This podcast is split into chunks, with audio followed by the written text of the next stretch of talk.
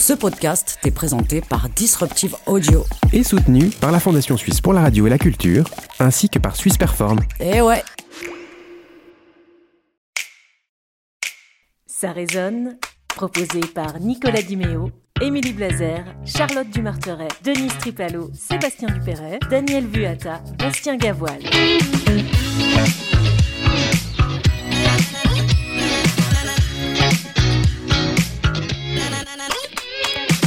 Et c'est Ça résonne saison 2, épisode 2, avec aujourd'hui une invitée spéciale, Sandrine Cornu. Sandrine, qui est présidente de l'association du Musée des Migrations. Bonjour et bienvenue. Bonjour, merci beaucoup pour l'accueil. Aujourd'hui, on va donc parler de l'autre, de celui qu'on a envie de connaître ou qui fait peur pour certains parfois.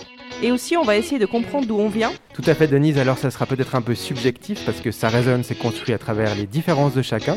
C'est ce qui fait pour moi sa richesse. Et quand je pense à cette richesse de pensée, d'opinion, d'idées, de points de vue et d'ouverture, ben, je pense bien sûr à vous, chers amis aujourd'hui présents. De quoi Charlotte, Sébastien et Denise allez-vous nous parler aujourd'hui Alors moi je vais vous parler de silence et d'écoute qui sont un peu finalement la base de toute bonne communication, mais je ne sais pas pourquoi en ces temps il me semble pas mal de faire quelques rappels. Moi je vous ai préparé un petit interview de notre invitée Sandrine Cornu euh, sur le musée de l'immigration et sur sa première expo qui ouvre le 29 octobre 2020 à 18h30. Je vais essayer de parler des mimétismes, de l'autre et de la rencontre. Émilie, elle nous parle de sa rencontre avec Moody, un de ses amis réfugiés politiques irakiens qu'elle a rencontré à Paris. Et Daniel nous parle de tout ce qu'on est capable de faire pour l'autre. On entendra sa fille de 5 ans et vous verrez, c'est très chaud. Et toi, Nico, alors? Alors oui, à un moment, j'ai demandé aux auditeurs d'où ils étaient originaires et ce sera pour la fin de l'émission. Ah oui, puis il y a Bastien, bien sûr, qui avait un mot pour vous. Coucou à tous. Et ben, comme cette émission, elle est sur l'altérité, le rapport à l'autre, l'immigration, tout ça, je me disais qu'en tant qu'immigré, seul immigré autour de la table en général, j'aurais pu amener plein de choses. Mais bon, euh, Nico m'a exilé, évidemment, j'aurais été beaucoup trop drôle pour le sujet. Donc, euh, eh ben, je vous souhaite une bonne émission et puis je vous retrouverai la prochaine fois. Salut Allez, on y va, vous écoutez le nouvel épisode de Ça résonne en cette année 2020 complètement pourrie, mais s'il y a bien une chose pour laquelle on est content, c'est de pouvoir la partager avec vous. Bon, alors comment vous allez-vous? Bien? Malgré la situation, Covid, tout On ça? attend. Vous attendez? Tout le monde attend? Charlotte, toi, il y a des choses qui se sont... Suspense absolu, je ne sais pas à quoi mon métier va être euh, réduit d'ici les prochaines semaines, mais ça va. Franchement, je vais bien, le moral est bon. Denise, toi, tout, tu es Tout va là bien. euh, un petit peu, euh, un peu embêté avec ce que, cette crise sanitaire. Mais bon, on verra la suite. Ok. Et Madame Cornu, Sandrine. Euh, vous je le- Sandrine. Oui, Bon, je le vis, j'essaie de le vivre au mieux comme tout le monde, je crois, parce que euh, évidemment il y a cette incertitude qui fait qu'on on, on peut difficilement se projeter dans l'avenir. C'est ça, je, je crois, le plus, le plus lourd à, à vivre, le plus pesant à vivre, surtout. Pour le reste, ça va. Sébastien, tes murders sont toujours euh, Oui, oui, d'actualité on, tue tout- on tue toujours pour l'instant. Euh, J'ai une info d'ailleurs, je peux vous dire qu'à Tavannes, le, le gel hydroalcoolique, c'est de la damascine. Ça sent la prune. c'est- D'accord. c'est- Ça m'étonne pas. J'ai une répète mercredi, je pense qu'on va l'interrompre euh, en cours de, on va s'interrompre en cours de répète, euh, suivant ce que le Conseil fédéral nous demande. Voilà. Bon, je vous propose aujourd'hui d'entrer directement dans le vif du sujet avec notre invité, une interview justement menée euh, par Sébastien Dupéret. L'invité. Alors Sandrine Cornu, bonjour, vous êtes la première invitée à venir raisonner avec nous. Bienvenue. J'en suis honorée, merci beaucoup. Cette saison 2, attention, Ouais, Sébastien. pour, pour cette saison 2. Donc, euh, vous, on l'a dit, vous êtes la présidente de, de l'association du tout nouveau musée des migrations qui vernit sa première exposition euh, ce jeudi 29 octobre. Racontez-nous un peu euh, comment est né le projet de ce musée? Oui, alors en réalité, même si le, donc ce, ce projet est récent dans sa mise en place, c'est une longue histoire parce que voilà, je, m'occupais aussi à l'époque euh, avec le, gérant actuel de la Cassone Latine. En fait, je suis la cofondatrice à l'époque de la Cassone Latine, qui existe depuis bientôt 20 ans. Et puis, au fur et à mesure, donc, on a mis sur place ces locaux qui sont gigantesques à l'intérieur, qui n'ont l'air de rien à l'extérieur, mais à l'in- à l'intérieur, il y a vraiment un espace magnifique, en particulier justement, qui se prête euh, merveilleusement à des expositions, pour des expositions. Et puis, euh, il y a déjà une quinzaine d'années, donc moi-même, je suis ethnologue de formation, historienne de l'art, archéologue, donc je suis vraiment dans le domaine de la muséologie. J'ai également une formation en muséologie post-grade. Et puis, j'avais fait un premier, enfin, j'avais présenté un premier euh, projet de musée, plus, plus, plus concrètement un musée d'ethnologie, parce qu'en fait, c'était aussi déjà dans un, finalement dans, une, dans un, un but euh, politique au niveau aussi vau- vaudois, puisqu'il n'y a pas de musée d'ethnologie officiel dans le canton de Vaud. Il y en a un à Genève, il y en a un à Neuchâtel, par exemple. Mais ça manque dans le canton de Vaud, alors que le canton de Vaud est un des grands, plus grands cantons suisses. Donc voilà, c'était un premier projet de base. Et puis, voilà, les circonstances de la vie, le temps manquait. On n'a pas pu mettre ça sur pied parce que là aussi, comme, d'ailleurs pour le musée euh, pour le moment, euh, c'est une question aussi d'argent, de moyens. Enfin voilà, il faut une, bonne équipe de travail pour arriver à, trouver des subventions, mettre tout cela en place. Donc le projet petit à petit à petit euh, resté dormant, on va dire ça comme ça. Et puis récemment, en fait, cette année, suite à voilà, la constitution d'un nouveau groupe, je dirais, de personnes justement motivées elles aussi, on a relancé cette idée de musée mais avec euh, un, petit, disons, c'est finalement c'est aussi de l'ethnologie, mais un peu, petit peu plus euh, spécialisé dans le domaine à proprement parler. Pas seulement de l'immigration, c'est ça qui est important, c'est important pour nous, pour moi en particulier, parce que justement, je, trouve que si on ne parle que d'immigration, c'est réducteur, parce qu'il ne faut pas oublier que l'histoire de la Suisse, elle est faite d'immigration aussi. Nos ancêtres à nous sont aussi allés, se sont, voilà, se sont exilés pour pouvoir euh, avoir une vie meilleure aussi. Donc finalement, c'est l'idée d'entrer en résonance avec les générations d'aujourd'hui qui viennent chercher souvent voilà, meilleur, euh, une meilleure situation, un avenir euh, en, Suisse et dans d'autres pays dits riches, là où il y a un petit peu plus de moyens. Mais on oublie souvent que nos propres euh, grands-parents, arrière-grands-parents ont, vécu aussi cette situation et eux ont dû aller chercher dans des pays qui aujourd'hui sont peut-être plus pauvres leur, des moyens de vivre. Oui, et puis mhm. vous l'avez dit, c'est le musée des migrations, au pluriel. D'ailleurs, votre première exposition, elle traite de l'initiative Schwarzenbach qui date de, 1970. Mhm. Alors, vous le savez, c'est un podcast générationnel, on a entre 30 et 40 ans. 1970, euh, c'est loin. C'est quoi exactement l'initiative Schwarzenbach? C'était quoi le contexte voilà, exactement. je, vous je dois vous avouer que moi-même, je n'étais pas née non plus, donc effectivement. J'en suis certain. c'est vrai que ça, ça, date, on pourrait dire ça comme ça. Mais effectivement, la génération, je dirais, de mes parents, par contre, l'ont vécu pleinement. Et puis, c'est vrai que euh, donc il y a la question de l'intergénérationnalité qui est importante, puisqu'effectivement, nos générations, y compris moi-même, on n'a on pas ce background de l'époque, enfin, on n'a pas vécu ça directement, mais on, on, fête cette année le cinquantenaire de cette, de cette période, parce que on, voilà, les, jeunes d'aujourd'hui ont parfois tendance à oublier, quand on voit la, Suisse multiculturelle d'aujourd'hui, avec des gens de toutes origines, moi-même, je me rappelle, quand j'étais adolescente, on voyait très peu de, personnes de couleur noire en Suisse. Moi-même, j'avais un grand-oncle originaire de la Barbade, donc c'était un des rares, des rares personnes de couleur noire que je connaissais en, Suisse. Mais voilà, donc pour dire que la situation a énormément évolué. Et puis les, jeunes, aujourd'hui, ne se rendent peut-être pas compte de, la peur que, créaient les étrangers à l'époque, puisqu'il y avait... Et puis même, le, comble, c'est que c'était des étrangers proches, on va dire, des Suisses, les voisins, les Italiens, les, Espagnols qui sont pas très loin non plus, les Portugais. Donc euh, voilà, malheureusement, il y a eu donc cette initiative Schwarzenbach qui proposait de rejeter, enfin de limiter l'immigration suisse, euh, l'immigration en Suisse, qui heureusement a été rejetée par le peuple suisse. Mais c'est vrai que c'est une, initiative qui a, qui a beaucoup, on va dire, traumatisé peut-être les, les, les, pardon, les communautés de l'époque, parce que si, si les initiatives, l'initiative avait passé, ça aurait euh, fait, enfin voilà, fait rejeter finalement de Suisse environ 300 000 personnes. c'était un pourcentage de la population euh, limité, un pourcentage de la Exactement. population.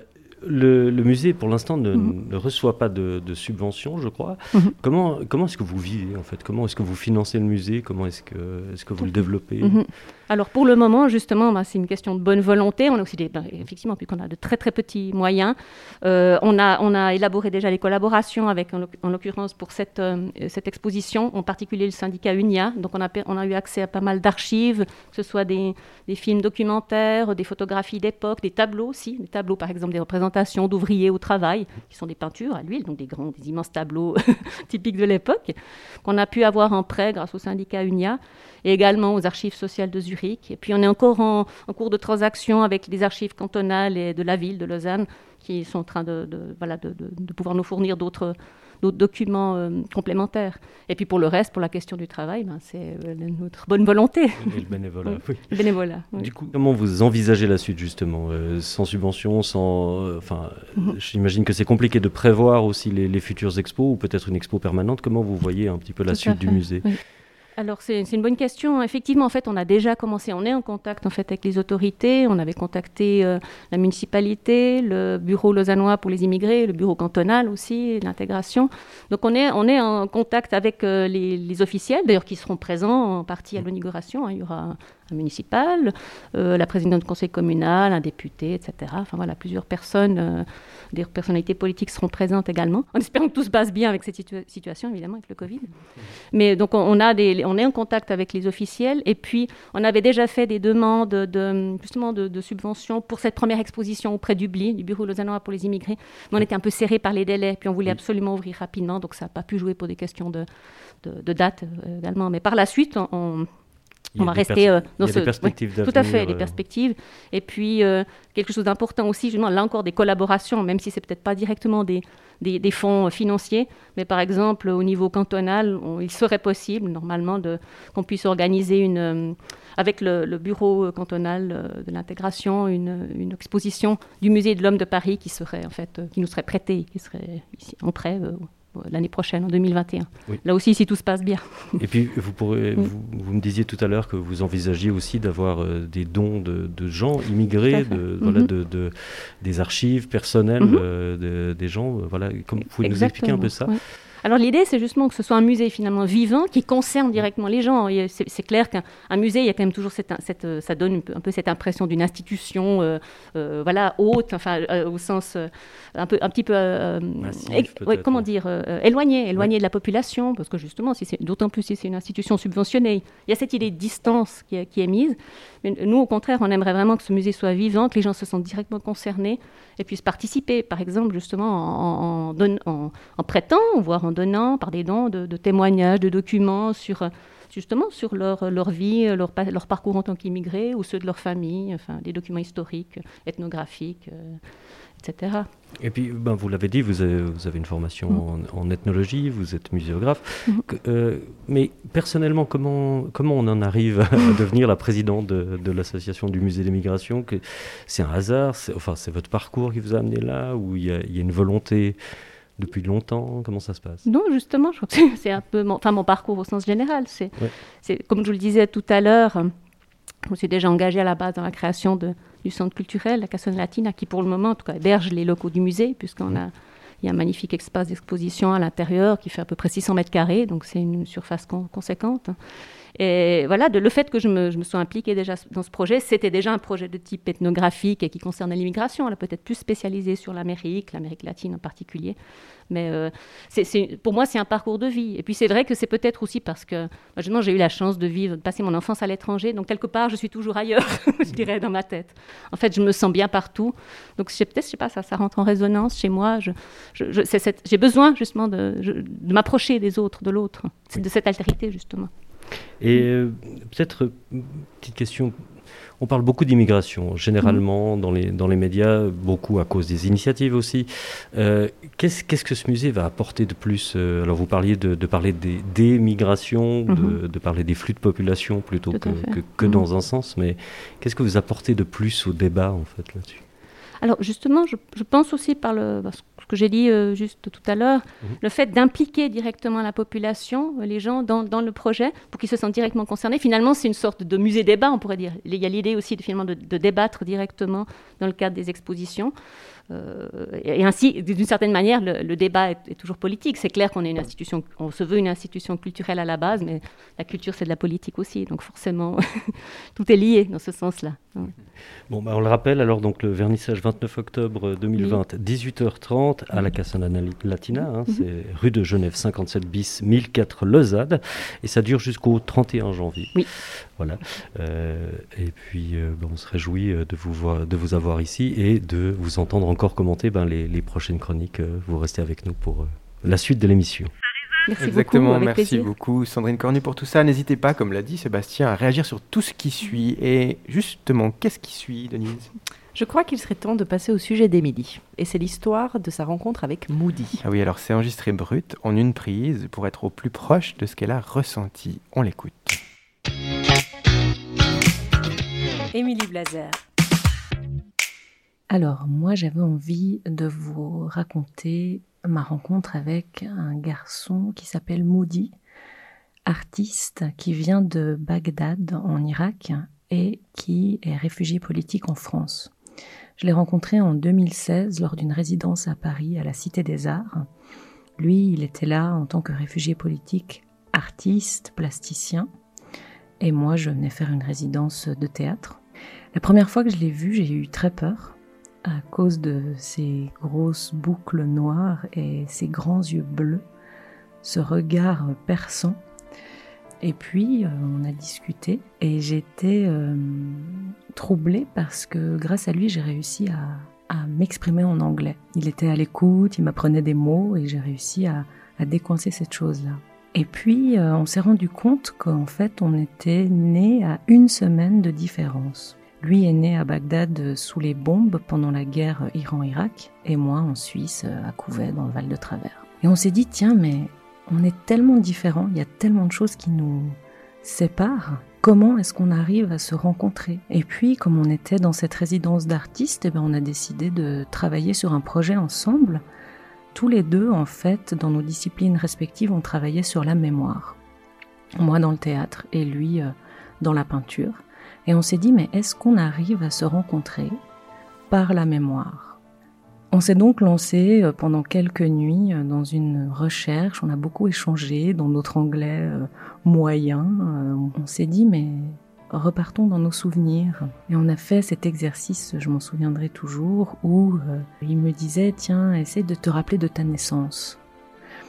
Et donc, euh, moi, je lui disais, ben oui, ma naissance, c'était blanc, euh, les gens étaient heureux, enfin, ce que j'imaginais. Et lui, c'était tout l'inverse. C'était noir, c'était, c'était les bombes. Et à un moment donné, je sais pas pourquoi, il me dit, moi, j'avais pas de père. Il était à l'armée et il était à la guerre en fait. Et tout à coup, je lui dis, mais moi non plus, mon père a raté, euh, a raté l'accouchement. Voilà une rencontre. Comment est-ce qu'on peut se rencontrer dans la mémoire? Voilà, c'était un beau projet.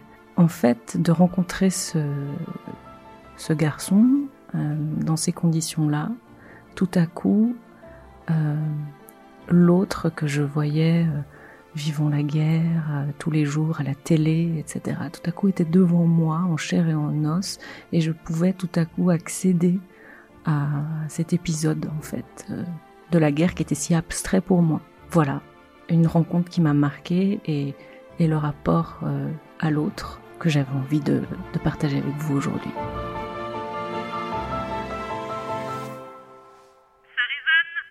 Est-ce que le fait de travailler sur des sujets communs, euh, euh, des sujets communs qui sont en fait communs à différentes cultures, un peu comme l'a fait Émilie avec la mémoire avec Moody, est-ce que ça pourrait être une solution, selon vous, Sandrine Cornu, pour, pour se, arriver à se faire se, rencontrer finalement. Oui, tout à fait. Non, non, c'est, je pense que c'est une, une, approche très, très intéressante, très, très pertinente. Et puis, ça, personnellement, d'avoir entendu ce, reportage, curieusement, ça m'a, ça m'a rappelé, justement, je vous parlais tout à l'heure de mon enfance. Bon, j'ai, vécu, entre autres, dans une région un petit peu euh, étrange, on va dire, mon Kurdistan, donc tout proche. Le fait de parler de l'Irak, ça me, me, rappelle des souvenirs, parce qu'on avait fait justement une, un voyage en Syrie à l'époque, j'avais vu toutes ces merveilles. Il y a quelque chose qui me, qui me touche d'autant plus parce que j'ai connu par exemple la Syrie avant, avant qu'elle soit en guerre. J'ai vu Palmyre, j'ai vu des choses magnifiques. Et maintenant, quand je m'imagine toute la destruction, en fait, tout, toute l'horreur dont peut être capable l'être humain, je trouve d'autant plus important justement de, provoquer, de, favoriser des rencontres de ce type pour voilà, revisiter l'histoire, revoir le parcours des, personnes euh, et ce toutes les, les, les, la douleur qu'elles ont vécue. Alors là, c'est une résidence d'artiste hein, qu'elle a faite, effectivement. Est-ce qu'on peut, est qu'on peut imaginer d'autres, choses que ça? Parce que c'est vrai qu'on a l'impression de, relier souvent, en fait, euh, aux artistes, en tout cas, qui, prennent la parole sur ces sujets-là. Mais est-ce qu'on peut avoir d'autres solutions, peut-être, pour aussi euh, travailler sur la mémoire ou sur d'autres choses que euh, d'être artiste? Je veux dire, pourquoi pas En tout cas, ce que je trouve très beau dans ce que raconte Émilie, c'est que hum, tout d'un coup, cette personne n'est pas réduite uniquement à son à son statut d'immigré. Mhm. Et que, en fait, là, c'est un artiste dans ce cas précis, mais que tout d'un coup, c'est ça aussi, son identité, à, la, à, laquelle s'ajoute évidemment son passé, euh, ses, ses, traumatismes, enfin, tous les souvenirs dont on est fait. Mais quand tout d'un coup, on arrive à dépasser, en fait, cette espèce d'étiquette qui recouvre souvent tout, on oublie que les gens ont des métiers. Et ça, je trouve ça toujours fascinant de dire, mais en fait, ce sont des gens qui ont des formations. Enfin, c'est très bête ce que je dis, mhm. mais et que de passer, je pense pas, de passer par par le, leur capacité, leur, passion, leur, euh, désir euh, pour se raconter, c'est aussi ça ce qui fait qu'on peut découvrir euh, la richesse des, personnes en face. De nous. Tout à fait. Je profite peut-être juste de rebondir là-dessus parce que c'est vrai que j'ai oublié de parler au sujet de l'exposition qui, qui va s'ouvrir. En fait, donc l'exposition sera euh, organisée sur deux étages. En fait, il y aura un premier étage, une partie historique, sur, en particulier sur l'initiative Schwarzenbach et toutes les, les, questions des droits humains de, de l'époque. Et au, deuxième étage, il y aura une exposition en fait, d'artistes justement issus de l'immigration, en particulier italienne dans ce cas-là, parce que c'était l'immigration la plus forte de l'époque. Effectivement, le but, c'est aussi de, de, montrer à quel point justement, les, les gens ne sont pas que des réfugiés politiques, des immigrés économiques, mais qui sont aussi, peuvent être plein d'autres choses, des artistes, comme vous l'avez dit, des, peintres, euh, des photographes. Enfin voilà, ils ont un, métier, une identité autre que simplement leur, leur étiquette euh, de, liée à leur, à leur, à leur statut. Et est-ce qu'il faut absolument rencontrer les personnes pour rendre ces statuts-là un peu moins abstraits? Elle le disait, elle l'a rencontré, c'était abstrait, elle le voyait à la télévision avant. Et comment est-ce qu'on peut faire autrement? Peut-être qu'il y a d'autres solutions aussi que de, que de rencontrer les gens. Aujourd'hui, il y a Zoom. Il y a Zoom, oui, exactement. oui. mais bon, oui. Oui, c'est vrai que ça se passe souvent maintenant sur les réseaux, on arrive à voir un peu plus. Je pense que ça aide beaucoup aussi d'avoir ben, mhm. cet accès peut-être euh, plus proche grâce au réseau, ça, ça, mhm. démocratise, ça démocratise un petit peu. Donc euh, mhm. peut-être ça nous aide. Est-ce que du coup, vous ne vous sentez pas un peu loin quand même quand vous voyez des choses sur Facebook ou finalement quand même ça, ça, démocratise pour toi, Denise, plutôt? Ah oui et non, je viens de le dire et je me rends compte qu'en fait, ça devient un peu banal. On voit tellement de choses aussi que du coup, euh, ouais, on, y prête peut-être moins attention. Tu as fait des résidences d'artistes aussi, euh, Charlotte. Est-ce que c'est un vrai, euh, un vrai vivier pour des idées, pour, euh, pour développer des choses aussi? Non, malheureusement, j'ai plutôt tendance à dire que je trouve que le milieu culturel en Suisse, il est très très fermé et puis que je peux pas dire, à moins que ça soit dans le cas d'Émilie, que ça soit très ouvert sur l'international. Je sais que le master qui est à Sierre en art visuel, par contre, euh, eux, ils choisissent vraiment des gens qui viennent de partout. Il y a des gens d'Afrique du Sud, il y a des gens euh, d'Israël, il y a des gens. Enfin, ils, ont vraiment la volonté de réunir des artistes qui viennent d'un peu partout. Donc ça, c'est vraiment un endroit où on peut rencontrer d'autres personnes euh, via ce biais-là. moi, alors à titre personnel, c'est pas tant dans ces contextes-là que j'ai rencontré des gens, mais c'est plus, ben voilà, j'ai été dans le coiffeur en bas de chez moi qui qui vient du Soudan. Et puis à chaque fois, je vais là-bas me faire couper les cheveux, enfin me faire raser la tête plutôt. Je rigole beaucoup parce qu'il n'y a que des hommes, ils parlent tous une langue que je ne comprends absolument pas, ils passent une musique dont je n'ai pas les codes, mais j'adore aller là-bas. C'est vraiment à chaque fois, je me dis, ben, en fait, puis là, je discute à chaque fois un peu avec lui. Et c'est aussi ça, je pense. Euh, qu'on peut faire comme pas pour aller vers euh, l'autre et sortir un peu de ces, cases, parce qu'en fait, on est quand même très réduit, euh, chacun, même si on a de la bonne volonté, mhm. à un cercle de gens qui sont proches de nous. Euh. Oui, je pense que c'est vraiment l'idée de s'impliquer dans, dans, le quotidien, en fait. Je crois que mhm. quand on rencontre les gens dans, une, dans, la, vie la plus simple, finalement, la, vie du quotidien, une, vie entre guillemets humble, enfin au sens où on n'a pas justement, on n'est on pas dans un contexte particulier avec une étiquette, avec euh, un, cercle, un cercle spécifique. Je pense que Alors toi, Denise, j'ai entendu dire que tu serais à la tête d'une nouvelle chronique intitulée La vie en coton. C'est exact, tout à fait exact, Nico. J'avais envie d'avoir un espace un peu à contre-courant Ma vie en coton parce que c'est un choix avant tout. On opte dans sa vie pour une direction, pour la façon de voir les choses et pour un positionnement. Et moi, je souhaite que cela soit en coton, tout en douceur et en bienveillance. Donc aujourd'hui, tu vas nous faire entrer dans cette bulle de coton, comme ça, tout en parlant psychologie cognitive. Oh là là, psychologie cognitive, quelle grande promesse, tu mets la pression. Beaucoup plus modestement et objectivement, pour être sincère, je vais surtout vous parler de ce que m'a inspiré le thème de l'autre, de l'altérité. Merci Denise, on t'écoute. Denise Tripalo. La vie en coton.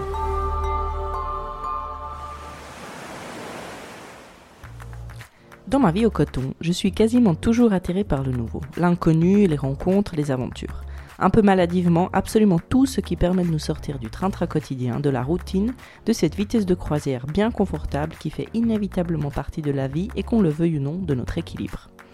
Alors quand on m'a annoncé le thème d'aujourd'hui, l'autre, l'altérité, mon esprit a directement fait une sorte de connexion avec un concept que j'ai découvert il y a quelque temps, les mimétismes. Je ne suis ni psychologue ni professionnel à ce sujet, mais en totale amatrice et novice du concept, voici ce que je peux vous raconter. Alors vas-y, dis-nous tout, on t'écoute. La définition du Larousse note deux sens. Le premier est particularité des espèces qui, en raison de leur forme et ou de leur couleur, peuvent se confondre avec l'environnement ou avec les individus d'une autre espèce. Et le sens second, reproduction machinale inconsciente de gestes et d'attitudes des gens de l'entourage. En psychologie cognitive, sur un plan comportemental, le mimétisme est défini comme un mécanisme fondamental de l'apprentissage qui passe par la synchronisation de ses propres gestes avec ceux de la personne imitée. De tout temps, l'être humain a appris et évolué grâce au mimétisme. C'est en observant et reproduisant un comportement qu'il se l'approprie et est capable de l'utiliser. En d'autres termes, pour apprendre et pouvoir évoluer, nous avons besoin d'observer les autres, puis de les copier. Je vais vous donner deux exemples très simples. L'acquisition d'un langage. Pensez à la langue maternelle de quelqu'un. Elle s'apprend sans manuel, sans école, sans exercice. Et ça, c'est vraiment valable pour absolument tous les individus. L'utilisation d'outils ou de techniques pour faire de nouvelles activités. On est d'accord que tous autant que nous sommes autour de cette table, tout le monde a déjà eu fait appel à des tutos pour apprendre des nouvelles choses. Et puis, les spécialistes parlent de mimétisme, eux, indispensable pour l'apprentissage, entre autres de se bouger, mouvoir son corps dans l'espace, réaliser des opérations mentales comme résoudre des problèmes de, logique. On pourra dire que moult disciplines impliquent les mimétismes, les langues, les sciences, les maths, le sport, l'art. Je reste volontairement succincte sur le sujet, vous aurez compris l'idée. Pourquoi, dès lors, a-t-on parfois peur de l'autre, de ce qui est différent, de ce que l'on ne connaît pas? Je n'ai pour ma part aucune prétention de donner réponse à cette interrogation. Ce que je souhaitais plutôt aujourd'hui est de louer les bienfaits de l'autre et de ce qui est différent de nous, de vanter les avantages et les grands côtés positifs de l'altérité, du moins de mon point de vue. Je rappelle la définition de l'altérité. Le dictionnaire Larousse nous dit un état, qualité de ce qui est autre, distinct. Tu as peut-être un exemple à nous donner euh, qui suit cette définition du coup Oui, c'est celui de la rencontre. La rencontre amoureuse en particulier. Chacun pourra dire, tiré de son expérience, que lors d'une nouvelle rencontre, positive, s'entend, on se sent un peu poussé des ailes et même on se sent capable de mille et une choses nouvelles. Pour donner une bonne image de soi, pour plaire ou encore pour impressionner l'autre, on va parfois sortir de sa zone de confort, essayer des choses nouvelles. Et mené par ce désir de quelqu'un, on va changer par rapport à ce qu'on a l'habitude de faire. Un événement égale une nouveauté. Comme on n'est plus tout à fait les mêmes, on voit les choses différemment, sous un autre angle, il y a quelque chose d'inédit. Les vraies rencontres bouleversent une vie, changent des destins, notre regard, notre point de vue. L'altérité donc nous attire. L'autre est différent et nous attire, ce qui va nous mener à de nouvelles caractéristiques sur nous-mêmes. On est capable de bien plus de choses qu'on ne l'aurait pensé et de plus on est séduit par cette altérité, il se passe quelque chose. Un changement de vie qui peut-être sera une déviation de notre chemin tout tracé. C'est inattendu, non prévu, non pensé et ce sera actionné par la rencontre, par l'autre. Ça a l'air bien théorique tout ça, mais euh, du coup, qu'est-ce qui t'a inspiré tout ça? Oui, c'est bien théorique et tu penses bien, c'est pas tout à fait que de moi. Euh, je suis un peu inspirée par un podcast que j'ai écouté récemment qui s'appelle Émotion de Louis Média.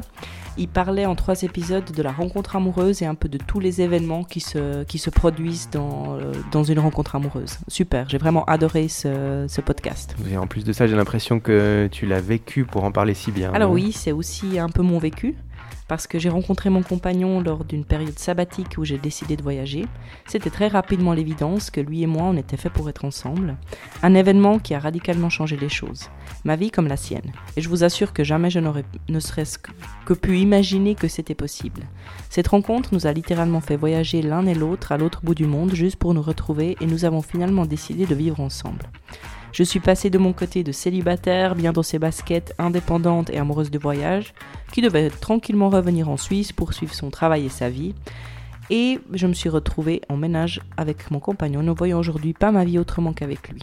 De son côté, il avait sa vie, son travail, et il a également décidé de changer tous ses plans pour que nous soyons ensemble et ne s'imagine plus du tout une autre voie aujourd'hui. Des chemins très éloignés, ayant chacun une direction bien précise, se sont croisés et ont emprunté un virage de 180 degrés pour s'unir et changer radicalement de trajectoire. L'amour fait ça, l'autre fait ça. Ma vie en coton se termine aujourd'hui en concluant que finalement, toute rencontre avec l'autre est une rencontre avec soi. CQFD, l'autre, c'est moi.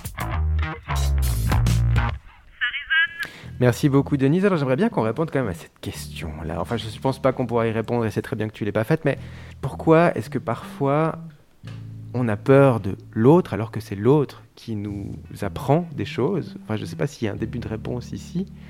Alors l'autre, mais même l'autre qu'on connaît qui, est là à côté de moi, moi j'ai peut-être peur de toi aussi, un tout petit peu Charlotte, hein, je pense, pas pourquoi. Euh, peut-être parce que justement aussi euh, le, fait de, on voit aussi en l'autre, enfin l'autre nous révèle des choses sur nous-mêmes qu'on n'a peut-être pas envie de voir tout simplement, la face, notre face un peu sombre, obscure, parce qu'il il y a un effet miroir peut-être aussi. T'as déjà peur des gens, toi, des fois, non? Mais bien sûr, mais parce qu'on est, on est, je suis impressionnée par. euh, alors moi, je sais qu'on on dit souvent de moi que on dirait pas, mais moi, j'ai j'ai très peur des gens. Et, et oui, oui, on est impressionné parce que l'autre euh, nous, nous, parce qu'on se compare, euh, parce que parce qu'on on se sent inférieur, parce que parce qu'on se sent menacé sur son territoire. Moi, j'ai l'impression qu'il y a quand même un, un- un facteur sociétal là-dedans. C'est-à-dire que, voilà, la Suisse peut-être particulièrement, on ne veut pas déranger, on ne veut pas déranger l'autre, etc. Donc on reste poli, on reste dans son coin, on attend à ce que d'autres nous introduisent. Et on veut Mais pas être dérangé en On Suisse. ne veut pas aussi, être hein, dérangé non plus, Ah, ça, c'est ça va de soi. Ce serait intéressant aussi de savoir si s'il y a quelque chose en Suisse. Alors je sais que le, le problème avec l'autre, le problème avec le migrant, on le trouve, j'imagine, dans, dans plus ou moins tous les pays, mais, mais il y a aussi quelque chose en Suisse qui s'est construit dans le réduit national, dans la protection, dans les Alpes, dans, nos- Tout à dans- oui, dans oui, le protestantisme, dans nos petites montagnes. Mhm. Puis cette impression aussi qu'on est peu, et qui, enfin qu'on est beaucoup sur une petite terre. Enfin, c'est, tous ces clichés aussi un peu sur la Suisse. Mhm. Vous, vous avez l'imp- l'impression, Sandrine, que ça, ça participe aussi peut-être euh, au nombre d'initiatives qu'on a Oui, euh, Je pense d'autant plus, comme vous venez de le dire, le- le- le- la Suisse, euh, il y a, bon, l'idée déjà de réduit national, bien sûr, mais aussi déjà le territoire, la géographie de la Suisse fait effectivement que la population, quelque part, s'est toujours sentie un petit peu à part. Elle est entre ces montagnes, que ce soit entre les Alpes, entre le Jura, voilà, su- surtout euh, concentrée sur le, le plateau. Mais il y a, je, je pense qu'ils se sont toujours sentis un petit peu à, à part, même depuis finalement, euh, même déjà avec les Celtes, les Helvètes, il y a, il y a toujours eu une sorte de, oui, de comment sentiment de sensibilité, de, de- non, d'exception, de- pas dans le sens d'exception, mais de- d'être à part finalement, de oui, de se mettre de, à part. J'avais entendu un reportage l'autre jour qui disait qu'en fait, on avait évolué de cette façon-là, enfin que c'était les, les- les- les personnes les plus paranoïaques qui avaient le mieux survécu, justement. Donc je me demande s'il n'y a pas un truc avec ça aussi. Oui, mais si tu veux prends dire jamais de risque, c'est normal aussi. Oui, bah c'est ça. Tu veux dire Oui, qu'en c'est ça, bien 2100, sûr. on sera, on sera dans un monde entièrement paranoïaque. en fait. Oui, voilà, c'est déjà commencé. C'est super. c'est ça. Ok, il y a un autre aspect du mot altérité. euh, L'autre, ça peut être aussi celui ou celle assis à côté de nous, on vient de le dire, euh, ou même dans le couple. Donc Daniel, euh, c'est un peu la caution parent de ce podcast, il a demandé à sa fille, euh, Cléo, 5 ans, de lui raconter ce que le terme les autres lui évoquait. Alors voilà ce que ça donne. Daniel Vuata. aussi doit s'arrêter. Ouais, chut, on commence maintenant. Voilà. Quand je serai adulte, je serai enfant. Quand je serai enfant, je, serai adulte. Les autres, veut dire les autres personnes. C'est tous à part moi. Mais est-ce que moi je suis une autre pour les autres? J'ai déjà senti l'odeur de la luz, elle est différente que la mienne. Non, ils me font pas peur. Je les aime, mais ceux que je connais pas, bah. Je sais pas s'ils sont gentils ou pas. Alors, je peux pas savoir s'ils veulent être amis avec moi ou pas. Merci Cléo.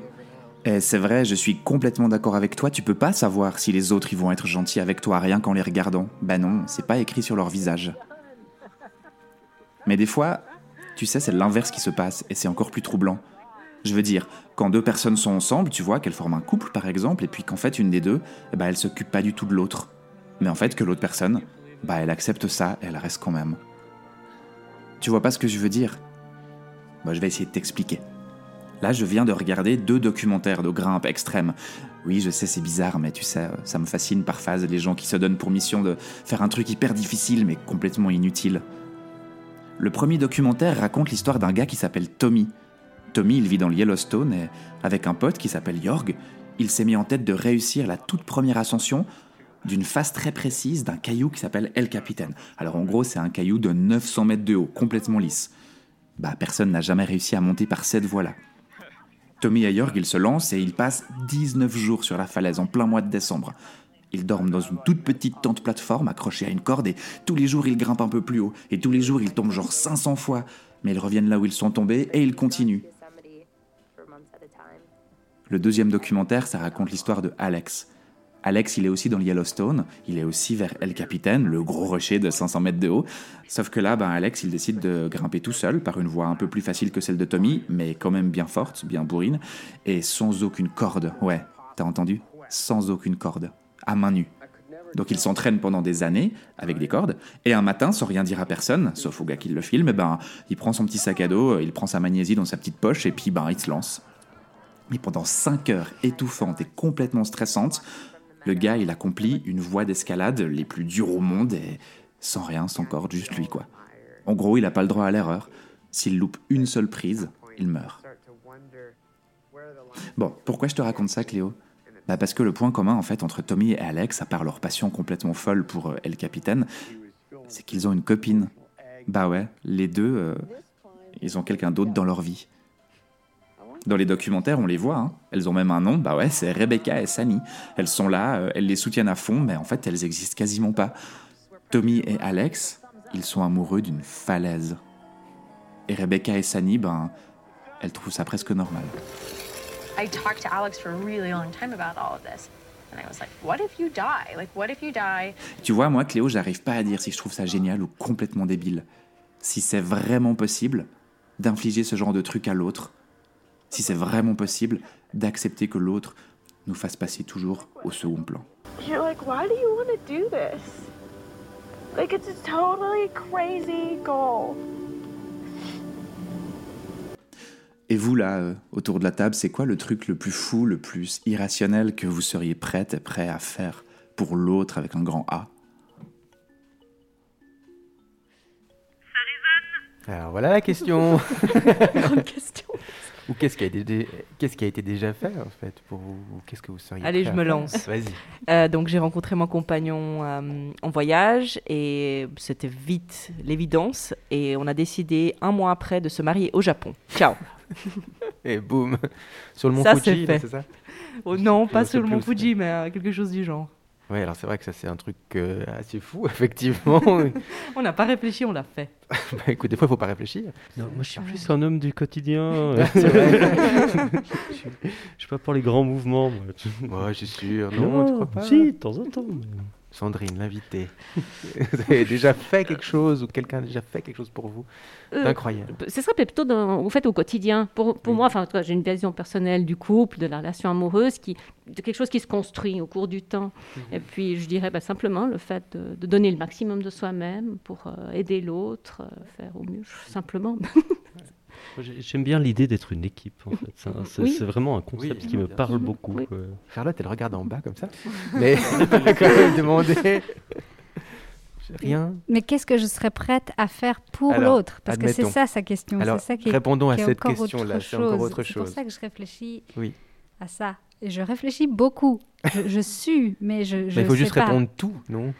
Non, alors non, je pense pas Ah, tout. voilà. Désolée, Là, alors là, je l'aime beaucoup, mais euh, non, pas tout. Euh, non, mais je pense que je serais prête à faire quelque chose qui ferait pas de sens pour moi si ça fait du sens pour lui et que ça rentre dans mes valeurs. Je sais pas. Si, si, si ça avait énormément d'importance pour lui, Mhm. euh, je serais prête à me marier, sachant que c'est pas du tout quelque chose que je, je- je désire. Est-ce que vous seriez tu serais, prête, toi, qui risque sa vie jour après jour, comme le, le, le- font, le font ces deux alpinistes-là, ou à un moment tu lui dirais non, mais écoute, je suis avec toi, je t'aime, mais j'aime ce que tu fais, enfin, fais ce que tu veux, mais ne risque pas ta vie? Je pense que ces personnes, elles se sont mises en couple avec des personnes qui, fondamentalement, sont attirées par ces risques pris constamment. Donc en fait, je pense que quand on choisit de se mettre avec une personne qui fait de la grimpe ou de l'alpinisme, on, on- on prend tout ça, en fait, et on ne Mhm. peut pas choisir. Et moi, je suis pour laisser l'autre euh, s'épanouir. Donc en fait, je pense que dès le moment où j'ai choisi de, de me mettre avec cette personne, euh, je, je ne je me vois pas refuser une partie de sa vie qui est majeure. Parce Ouais. que vu le niveau des bonhommes, c'est c'est pas une lubie d'hier. Je pense qu'elles étaient Oui, au oui. courant. J'imagine, ouais, effectivement. Mais si tout d'un coup Martine, par exemple, Denis, il se mettait à faire euh, du saut en parachute, tu vois, tu t'aurais pas peur pour lui ou tu, qu'est-ce que tu dirais? T'irais avec lui Je pense qu'il faut rester réaliste aussi à un moment donné. Il S'il ira pas faire du saut en parachute. Non, bon, ça déjà. Euh, mais non, s'il si, s'il décide de faire quelque chose, c'est pas un enfant, euh, il va le faire, il va prendre les précautions, etc. Maintenant, s'il y a une tragédie, je serai la première malheureuse, mais je ne pourrais pas être la personne qui lui enlève la liberté de faire quelque chose qu'il veut faire. Ça, je pourrais pas être. Donc, pour ça, oui, bien sûr, j'accepterais. Maintenant, s'il me dit un truc totalement absurde qui n'a ni queue ni tête et qui se fout en bas le balcon, là, je dirais non, là, t'es gentil, mais non. Eh ben, c'est une transition Et toi toute trou- Hein, moi Il a évité la Non, question. j'étais en train de passer sur autre chose. Euh, non, mais tout ce que vous avez dit, c'est très très bien. Et effectivement. toi La question est et toi et, et moi je, je- Tout. La réponse Oui, est tout. c'était tout. Non, tout dans- non, au maximum, je pense, pour la personne. C'est vrai, je te dirais- je- j'imagine que je donnerais mon maximum. Si ça, et c'est souvent la, la- la question, je pense, si ça euh, contredit pas certaines peut-être pensées ou effectivement certaines, certaines choses qui sont importantes pour moi, je pense que je ne me mettrais pas non plus, du coup, en, je ne suis pas mis en couple avec quelqu'un qui n'a par exemple pas les mêmes opinions politiques que moi. Ça, c'est quand même dans toute autre T'as chose. jamais demandé de cacher un cadavre Non, euh, pas pour l'instant. Mais Ça peut-être que ça, tu vois, à la limite, pourrais le faire. Si je veux. Enfin, c'est horrible ce que je dis là. Mais si je- Non, mais si je veux Non, lui éviter 20 ans de prison, peut-être. ouais. Oui, c'est impressionnant. bah, peut-être. Ça dépend qui l'a tué aussi. Oui, et Oui. pourquoi, et tout ça, effectivement. si c'est- On rentre dans des.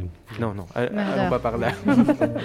bon, alors, parfois, la meilleure preuve d'amour, c'est encore d'écouter l'autre. Et justement, Charlotte, elle va nous parler du silence. Alors, moi, je vous propose. Silence, Nico, laisse-la parler. Charlotte Dumarteret. Voilà, alors effectivement, moi je réfléchissais au sujet de la chronique de ce mois d'octobre et alors on m'a dit surtout ne parle pas du corona. Alors oui, effectivement, le corona anime dans l'estomac ce sentiment d'écœurement, comme après les fêtes de Noël quand on a les dents du fond qui trempent et que même le mot nourriture déclenche des spasmes vomitifs. Donc non, je ne vais pas parler du virus, je ferai silence là-dessus. Bon, alors, Charlotte, c'est quoi silence? Justement, Nico, là, je vous fais profiter du silence et je vous écoute. Parce que je crois que pour parler de l'autre et de l'altérité, ben, la première chose qu'on peut faire, c'est se taire et écouter. Et en théâtre, c'est vachement important l'écoute. Les silences, c'est d'ailleurs ça aussi qui donne du corps à la parole. D'ailleurs, une des premières choses qu'on apprend en tant que comédien, c'est ne pas avoir peur du silence et écouter son partenaire. Parce que bon, sinon on se retrouve vite à jouer à qui a le plus gros micro, comme Trump et Biden, qui pensent tous les deux que tant que mon micro est pas coupé, je peux dire des trucs en même temps que toi tu parles, même si toi t'as encore envie de parler. Et là tu pourrais me couper, Nico. Non, j'aimais bien je vais tourner. continuer parce que c'est bon, moi je suis bien avec Non, mon attends, micro. sérieusement, attends, sérieusement, ça se travaille, l'écoute. Oui, mais bien sûr que ça se travaille, mais faites le test, bande de nombrilistes Instagramo-centrés, dans une discussion animée, par exemple. Bien sûr, vous avez envie de donner votre avis aux autres, mais tranquille, hein? Le maître du temps, c'est dans Fort Boyard, hein. la grille, elle va pas se refermer, vous allez pas vous faire manger par les tigres si vous le faites pas dans la seconde. Non mais sérieusement, on peut facilement se moquer des leaders américains, mais se remettre en question, ça c'est un autre enjeu. Donc, il y a des super exercices à pratiquer, et ça se fait d'ailleurs beaucoup dans les groupes de parole, féministes entre autres, et ça s'appelle l'écoute active. Alors oui, l'écoute active, au cas où il y aurait des gens qui auraient peur de ne pas agir une fois dans leur vie, alors oui, l'écoute, ça peut être actif. Donc, dans une discussion, par exemple, forcez-vous à laisser votre interlocuteur finir avant de répliquer. Ouais. Ouais, alors oui, ça peut être long, Sébastien, parce que ta Timonique ne va peut-être pas aussi vite que toi dans ton cerveau, ou qu'oncle Gilbert adore parler, mais c'est l'unique façon de connaître sa pensée et de pas raccourcir la conversation en présupposant non mais c'est bon, je sais déjà ce qu'il va dire. Donc voilà, pour parler d'altérité, moi j'avais envie de vous parler de silence et d'écoute, mais aussi d'humilité. Parce que l'altérité c'est souvent synonyme d'inconnu. Donc soyons humbles face à ce que l'on ignore. Ouh, crotte de biquette J'avais pas envie, mais on dirait que je suis malgré moi en train de faire le lien avec un petit virus très actuel. Bah oui, parce que sur la grosse machine qui te fait croire que tu es en train d'échanger avec ton prochain, j'ai nommé... Facebook. Mais oui, sur Facebook, on voit beaucoup de monde s'exprimer sur des sujets qu'ils ne connaissent pas, en imposant leur avis aux autres, justement. Avec la jolie phrase d'accroche qui voudrait tout excuser. Ah, je suis pas un spécialiste, mais quand même, bla bla bla bla bla bla bla. Non, mais non, non, ça commençait bien la phrase, là, je comprends pas, elle aurait pu s'arrêter là, je suis pas un spécialiste. Point. Non, mais à quel moment tu t'es dit que ton avis auto-déclaré de non-spécialiste allait intéresser non pas la personne en face de toi, ni ta voisine de palier, mais tous les autres, le monde entier? Alors, vous l'aurez compris, je suis pas une spécialiste du rapport à l'altérité, mais Non. Ok. Non, non, non, rien. Je me tais. Je vais écouter les arbres dans le parc d'à côté. Merci Charlotte. Euh, Sandrine Cornu, est-ce que vous avez une page Facebook et est-ce que vous êtes préparée aux commentaires qui pourraient peut-être être désobligeants et qui pourraient agrémenter votre flux ou pas du tout? Oui, alors j'ai une page Facebook, effectivement, et je renchérirais sur ce que vient de dire Charlotte, parce que j'abonde totalement dans son sens. Il est vrai que savoir écouter, c'est une question d'humilité. Personnellement, je ne suis pas, voilà, pas quelqu'un qui aime m'imposer par la parole. Je crois que la, la parole, c'est le pouvoir. Beaucoup de gens, en fait, dominent les autres par le biais de la parole, comme vous l'avez dit, quitte à meubler, à parler sans cesse pour... Euh, d'ailleurs, on le voyait très bien exactement dans le débat Trump. Euh, voilà, c'est vraiment prendre, prendre sa place par la parole, quitte à ne rien dire du tout d'intéressant. Et... Donc je crois que vraiment, il y a ce côté important de, savoir se taire, écouter. Et mhm. il est vrai que, bon, personnellement, euh, être préparé à des commentaires désobligeants, c'est vrai que c'est pas facile. Hein. Pour le musée des migrations, vous avez imaginé peut-être quelque chose? Vous avez quelqu'un qui s'occupera de ça, ou ce sera vous, par exemple? Effectivement, c'est vrai que c'est une, une, bonne idée d'avoir une modération, en tout cas des commentaires. Euh, c'est important. Euh, d'ailleurs, sur le, dans le cadre de l'article qu'on a eu déjà sur 24 heures, il y a effectivement, eu un, commentaire désobligeant déjà de quelqu'un, évidemment manifestement xénophobe et raciste. Vous n'avez pas lu le 20 minutes encore, je pense que ça va être pire. Est-ce que vous pensez que Facebook est devenu, je pose la question à tout le monde, euh, une sorte, dans vous savez, ces anciens cafés du commerce, là où il y avait tout le monde qui pouvait dire un peu son mot, qui pouvait parler, alors c'était en plus petit groupe, mais est-ce que c'est devenu ça? Puisqu'on n'a presque plus ces, ces, anciens cafés, pocheron du coin, qui venaient discuter d'un sujet et qui pouvaient être un peu sensibles. Et qui avaient au moins l'excuse d'être ivre. Voilà, voilà. exactement. Bah, c'est surtout le côté sans fin. Le, le café du commerce, alors ça peut s'éterniser, mais c'est vrai qu'il y a un côté ça rejoint un peu euh, Trump et Biden qui ne s'arrêtent jamais parce que le micro est allumé. Là, euh, Facebook, c'est un micro qui est tout le temps ouvert. Et donc, en fait, ça n'a pas de fin. Et les gens ne s'écoutent pas, en fait. Donc, euh, donc, je dirais que c'est ça, quand même, pour moi, la grande différence avec le café du commerce. Parce que c'est. Je sais pas, il est limité par une forme humaine d'échange, en fait. Et là, mhm. personne n'arrête les gens qui ont envie de s'exprimer est-ce qu'il devrait y avoir des filtres du coup? Mais est-ce qu'on laisse libre ou pas? Alors ça, c'est la grande question aussi de la liberté. Maintenant, enfin bon, après les propos euh, xénophobes, racistes, c'est pas la même chose, d'accord? Mm. Mais les, commentaires colériques, enfin, il y, en a énormément. On regarde ça sur les journaux, effectivement, qui se distribuent. Tu proposes une censure, là, Nico? Non, je sais pas. non, non, non, j'ai pas. on est d'accord, mais justement, pourquoi? Ah, je sais pas, j'arrive pas à faire à imaginer une modération sans que ça soit effectivement euh, plus dur, en tout cas, même que ça révolte plus les foules encore, parce que d'un coup ils peuvent plus s'exprimer. Non, moi je me demande plutôt, est-ce que vraiment ça vaut la peine de débattre sur ce média-là? C'est pas faux. Et je comprends pas les gens qui, en fait, personnellement, je comprends pas le temps qu'on passe à faire ça. Alors je sais que des fois ça donne quand même envie de répondre parce que c'est insupportable de lire mhm. des, horreurs. Mais je, je, me pose sincèrement la question de la validité de ces débats-là.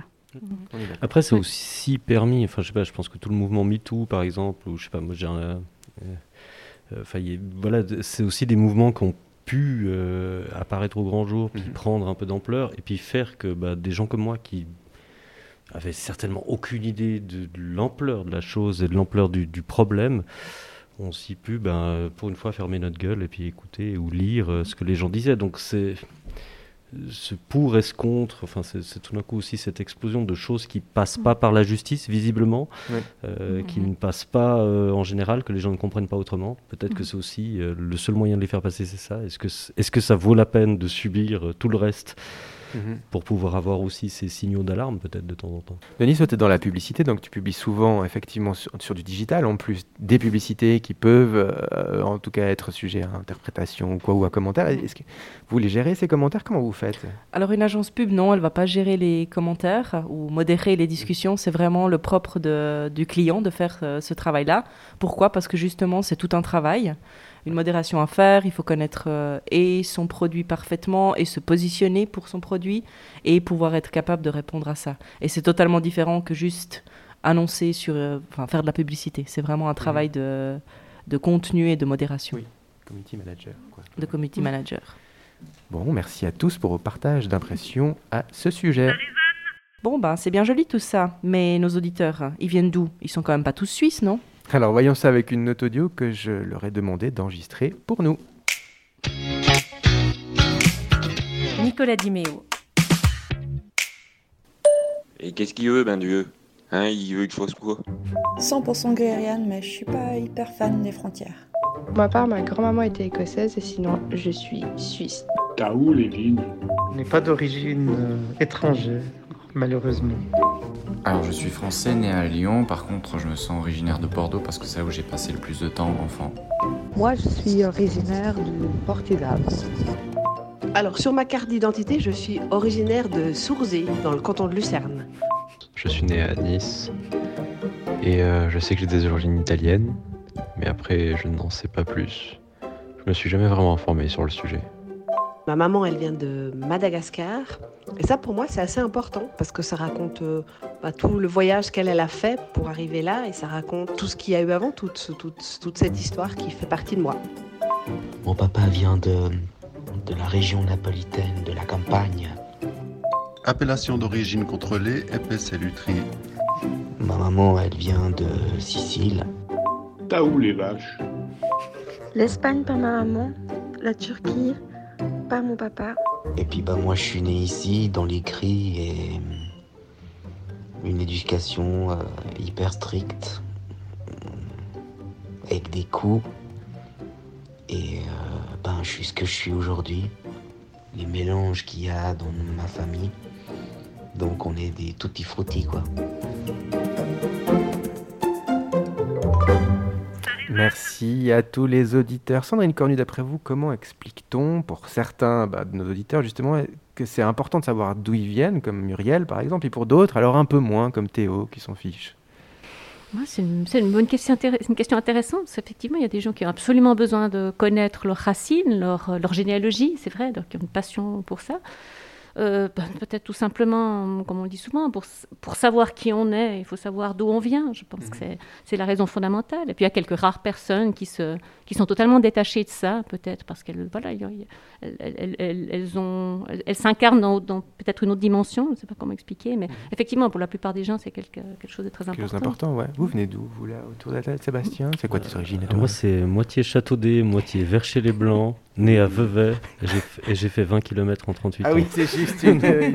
je me rappelle Terrible. Mais alors, visiblement, des racines italiennes il y a très très longtemps. Ok. Des deux côtés. Alors moi je suis euh, suisse de mes parents. Après si on va vers les grands-parents, il y a de, des Français des deux côtés, euh, de Mulhouse et de Paris. Et puis alors encore plus loin, euh, j'ai des ancêtres russes et moldaves. Ah oui. Ouais.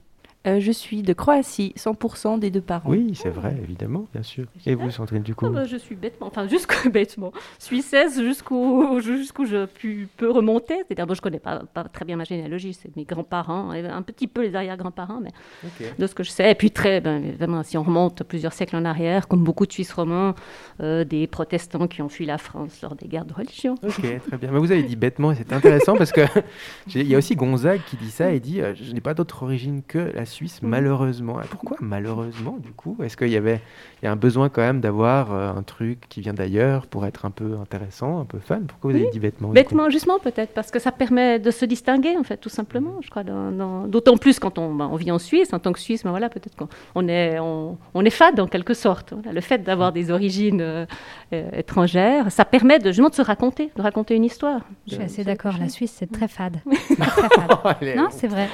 Je rejoins. C'est vrai, tu trouves ça? Ouais. Mais là, regarde ce qu'on fait, c'est pas fade, si, c'est fade quand même. Non, mais j'ai pas, non, pas ce qu'on fait, mais la Suisse, c'est un Ouais, peu, il y a peu de c'est mou. C'est marrant, moi je me rappelle que je suis suisse et, je le suis de façon véhémente, mais seulement quand je suis à l'étranger. en fait. Oui. C'est Ah vraiment tout d'un coup, et j'ai eu, ça avec une amie norvégienne qui. euh, j'ai fait une blague sur la Norvège et je pensais que ça allait, quoi. Enfin, c'est la Norvège, c'est pas non plus rien de méchant, quoi. Et tout d'un coup, elle, elle- elle a réagi de façon très vive. Puis après, elle a rigolé quand même, puis elle m'a expliqué. Mais en fait, comme je suis ici depuis bientôt euh, 30 ans, ben c'est, ça me manque, quoi. Puis du coup, c'est, j'ai remarqué que moi j'avais ce truc-là aussi. Alors, je suis plutôt critique envers la Suisse quand je suis en Suisse, mais c'est vrai que devant les étrangers, tout d'un coup, je défends euh, meine Heimat. Il faudrait que je fasse attention. Oui, oui, effectivement. Moi, je suis suissesse d'adoption. J'adore ce pays, mais euh, je, rejoins peut-être Sébastien là-dessus. C'est vrai qu'on est, lorsque je voyageais ou lorsque je suis en voyage, euh, on prend tout un autre regard et on, protège un petit peu notre bonne petite Suisse. Il n'y a personne qui a le droit de dire du mal. Oui, c'est vrai. Ouais. Alors moi, je suis moitié donc italien par mon papa et suisse euh, par ma maman. du coup, deuxième génération. Enfin, je, suis né ici, né ici. Lui, il est resté aussi ici. J'ai pas du tout la culture, je pense, italienne, mais est-ce qu'on peut dire que ven- venant d'une famille un peu, justement, il disait à la fin, un melting pot comme ça, ça aide dans la vie d'avoir vu autre chose ou pas, d'après vous? D'après vous, Sandrine? Je pense que oui. Alors justement, j'allais, j'allais rebondir sur ce que vous disiez, dans le sens que moi, je suis une Suissesse pure souche, entre guillemets, jusqu'où, voilà, jusqu'où, je, jusqu'où je, le, sais-. Mais euh, le fait d'être né, d'avoir vécu à l'étranger toute mon enfance, ça m'a justement euh, voilà, donné une autre identité aussi dans ce sens-là. Et puis c'est vrai que pendant, pendant longtemps, je ne me sentais pas forcément euh, Suissesse à proprement parler, finalement. Je me se- sentais peut-être plus, euh, alors c'est peut-être un peu cliché, mais citoyenne du monde. Je n'avais pas d'attache particulière. Enfin, voilà. Sans, sans- sans pour autant rejeter mon pays, je suis, je suis euh, fière au sens, euh, voilà, je n'ai aucun, j'ai aucun problème avec ma nationalité. Je pense que euh, voilà, le- la Suisse a aussi une histoire intéressante et elle a beaucoup contribué d'une manière ou d'une autre à, à l'histoire du monde, justement. Souvent on l'oublie d'ailleurs, c'est un petit pays, mais qui a son importance. Et dans ce sens-là, je trouve que ça, ça, ça j'en suis euh, fière à ma, ma- à ma manière. Moi, j'ai l'impression qu'en Suisse, il y a très vite une mentalité qui peut être un peu étriquée et que d'avoir vu d'autres choses, c'est. En fait, il y a un tel confort en Suisse que les gens qui n'ont jamais mis un pied hors de ce confort n'ont pas de conscience euh, d'autres réalités et c'est vraiment problématique pour moi. Mhm. Ouais. Mais tu, tu te vois ex- t'exiler à quelque part ailleurs pour, pour euh, fuir ça à un moment donné dans ta vie? Je sais que j'ai besoin de, de bulles d'air et euh, je sais que j'ai besoin d'en partir souvent, Souvent. même si c'est pas loin, c'est juste euh, ça, c'est pesant, ouais. Mhm. Bon, toi, la bulle d'air, Denis, ça me fait penser ton voyage autour du monde aussi. hein. Je veux dire, c'était une vraie bulle d'air pour toi quand tu es revenu. Est-ce que c'était un peu difficile, du coup, de te, de, de te reconfronter qu'à une seule culture alors que tu en avais vu plein d'autres avant? Oui, euh, bien sûr, ouais, ça c'est le plus compliqué. Moi je, suis venue en Suisse, j'avais 10 ans, euh, donc j'étais enfant. On s'adapte relativement facilement à cet âge-là, mais moi ce qui manque le plus, c'est ce côté euh, stérile de la Suisse. C'est ça, qui enfin, c'est ça qui manque le plus de mon pays natal. C'est que c'est un peu le bordel, il y a du monde partout, les gens ils vous, ils vous accostent facilement. On peut aller chez les uns, chez les autres. c'est, un c'est beaucoup plus amical, beaucoup plus accessible, j'ai l'impression. Versus une Suisse un peu plus traditionnelle ou enfin plus fermée dans ce cas-là. Ouais. Mais du coup, est-ce que tu n'as pas envie quand même, quand tu es chez toi, d'être tranquille? Tu, tu te vois des gens débarquer comme ça, ça te dérangerait pas, par exemple? Enfin, il y a ces deux côtés, non, du coup, un peu? Ah, ah, c'est, exactement ça, il y a les deux côtés. Parce que tu as besoin aussi de tes espaces. Et puis, euh, moi, j'ai grandi ici. C'est ma culture aujourd'hui. Merci à tous autour de cette table pour cette belle émission. Merci Sandrine Cornu pour votre participation très instructive. On rappelle que vous êtes la présidente de l'association du musée des migrations à Lausanne qui ouvrira ses portes avec un vernissage le 29 octobre 2020 à 18h à la rue de Genève 57 bis à Lausanne. Alors je dis tout. Par contre, je pense que l'émission sortira après. Mais on vous souhaite, on, je- on- on vous dit merde comme on dit. ne dites pas merci, ne dites pas merci. Non, je recommence. on dit on prend. Je vous dis merde. voilà. Et quant à nous, je pense que on, on- on se souhaite tous force et courage hein, pour ce mois de novembre qui arrive. Prenez soin de vous et de vos proches, même masqués. On vous embrasse bien fort. Et je crois qu'il y a Bastien qui veut encore nous dire un truc. Eh ben, j'espère que vous n'êtes pas trop ennuyés sans moi. Et puis, je me réjouis de vous retrouver tous et toutes euh, la prochaine émission. Salut À bientôt. Au revoir,